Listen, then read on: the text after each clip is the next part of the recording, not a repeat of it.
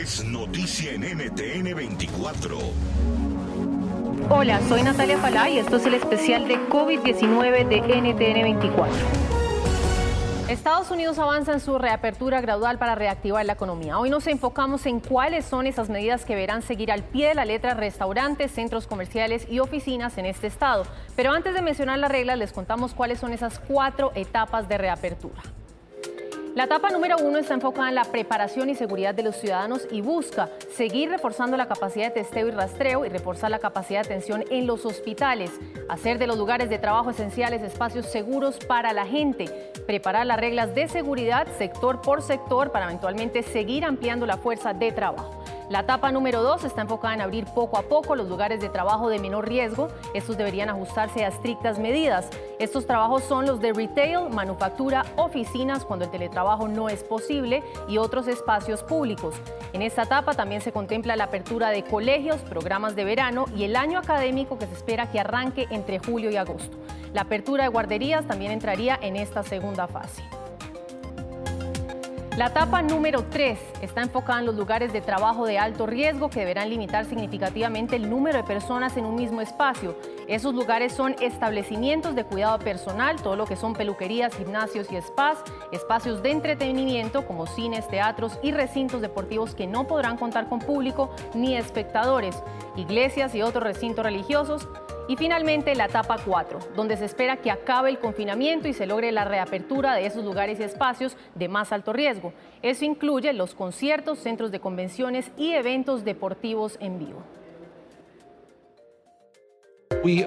Podemos hacer estos anuncios una vez más acerca de la apertura con modificaciones significativas de adaptación y modificación a nuestro orden de permanencia en el hogar nuevamente, porque las personas han tomado en serio poderosamente los pedidos de permanencia en el hogar y el distanciamiento físico.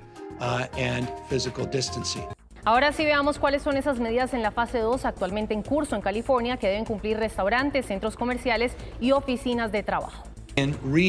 En las regiones y condados de todo el estado de California reconocemos que existen diferentes condiciones y creemos que se deben poner en práctica diferentes criterios en cada lugar.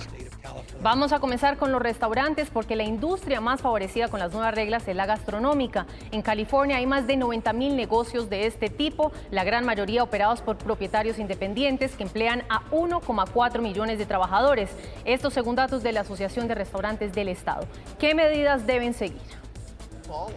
Deben contar con menús desechables o publicar sus menús en línea para que los comensales puedan verlos en sus propios dispositivos. Los cubiertos, servilletas y vasos no deben estar en la mesa antes de que los clientes se sienten. Se debe evitar el uso de condimentos compartidos como saleros y salsas. Los contenedores de comida con sobras para llevar deben ser preparados por los mismos clientes y no por el personal del restaurante.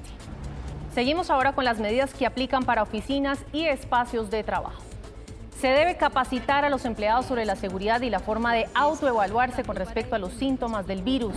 Se deben desarrollar chequeos de temperatura y o síntomas a los empleados diariamente. Rediseñar los espacios de trabajo para permitir que haya al menos seis pies entre los trabajadores. Cerrar o restringir áreas comunes, hacer limpieza adicional en áreas de alto tráfico como salas de descanso, ascensores y otras. Recomendar a los empleados evitar estrecharse las manos como forma de salud. Y por último, esto es lo que deben tener en cuenta centros comerciales, lavaderos de autos, peluquerías de mascotas y otros. Deben seguir los procedimientos de capacitación, higiene de empleados de manera similar a otros negocios minoristas. Se deberá desinfectar con frecuencia las superficies de alto contacto, como cajeros automáticos y asientos, desactivar las fuentes públicas de agua potable, fomentar el uso de tarjeta de crédito e instalar sistemas de pago de menor riesgo de contagio siempre que sea posible. Esta es una señal muy positiva y sucedió solo por una razón.